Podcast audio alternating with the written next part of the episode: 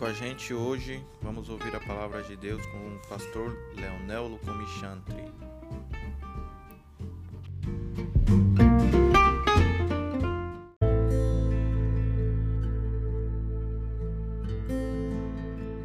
Esse vídeo que nós vamos veicular nesse momento é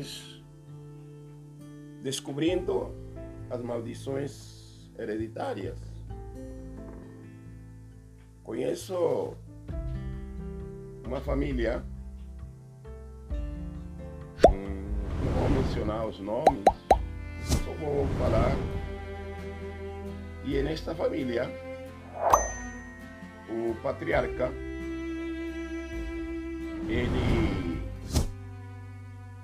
teve um problema de saúde, nós não sabemos, não sei exatamente em que ano, tem um problema de saúde. E até o dia de hoje, esse patriarca está travado numa cama como 15 ou mais anos. Este patriarca tem filhas entre os cinco filhos ele tem, lhe nasceu uma com deficiências mentais.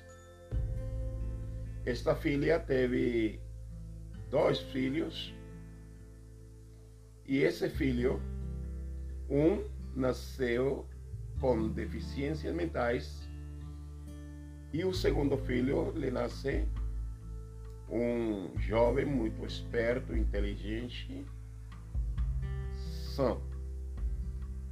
Mas este mesmo patriarca tem uma outra filha que recebeu uma maldição de uma outra pessoa e também ficou demente, com problemas de depressão. E também este patriarca tem um outro filho, que este filho quis, por opção, segundo se diz, trocar a sua sexualidade. Este patriarca